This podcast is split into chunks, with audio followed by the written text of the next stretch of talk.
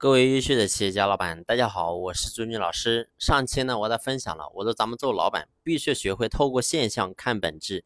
也就是说，你会发现我们经营企业那么多年，咱们做个老板，你一定要静下心去思考。可能我们今天每天表面看起来在公司当中忙忙碌碌，但是呢，可能有相当一部分的问题是我们经营企业好多年都没有真正去解决的，或者说，甚至有个别的问题是我们。这家企业在创办之初就已经有这个问题，到经营企业到现在为止，表面看起来可能营业额越做越大，然后呢，团队人数也越来越多，但是呢，这问题依然没有得到真正解决，所以呢，导致了我们老板很多的时间精力都是浪费在了不该浪费的地方。你比如说，我举个很简单的例子，很多企业现在还有人在问。他说：“我家的员工的动力不行，我家员工非常懒惰，我家员工责任心不行。所以，就拿这个问题来讲，你会发现呢，很多人在这个地方没有真正的去解决。然后呢，企业的人你会发现呢，换了一波又一波，但是呢，无论你换多少人，来了的人最后都是动力不行，都是懒惰，都是没有责任心。所以你会发现，这些就是表面所呈现出来的现象。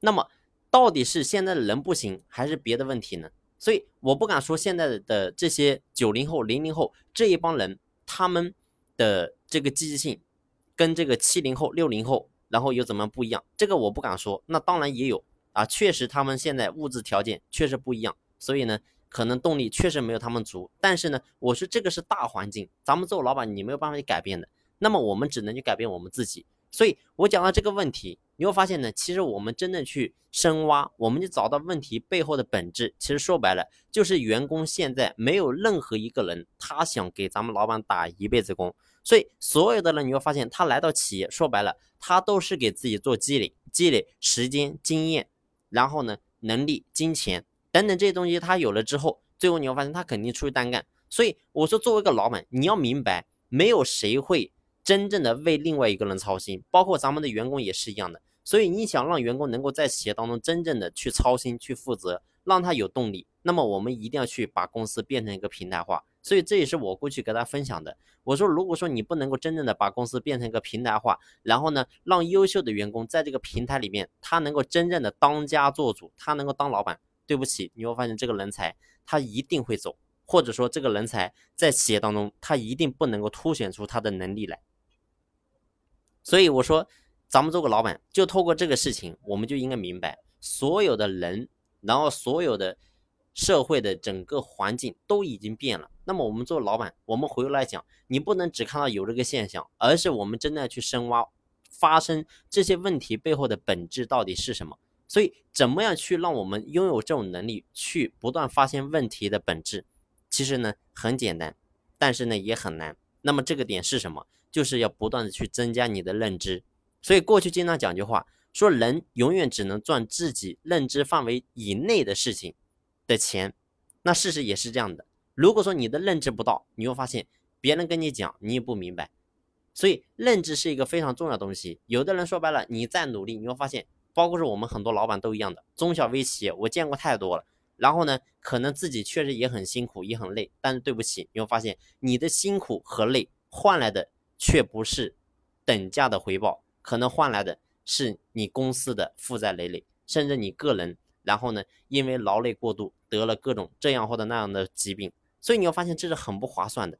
所以这到底是什么导致的？如果说论努力就能成功的话，那么我相信最努力的人可能还不是咱们老板这帮人，那么我们下面的员工可能比我们还要努力的多。所以核心不在这里，核心在哪里？一定是在个人的认知。所以我说，作为老板。一定要不断的去拓宽你的认知，只有你的认知到了，你会发现你看透事情本质的能力才能够真正提升。